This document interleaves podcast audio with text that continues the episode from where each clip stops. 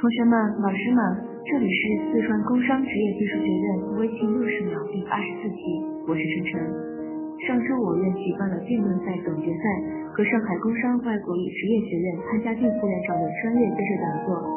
本次辩论赛以公平竞争、活跃校园文化气氛。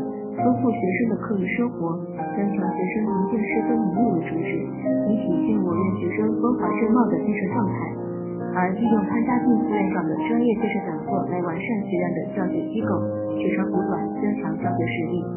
本周我院也将陆续举行春季体育活动比赛，希望全院学生都能够踊跃参加，在赛场上挥洒汗水，绽放属于自己的精彩，丰富自己的大学生活。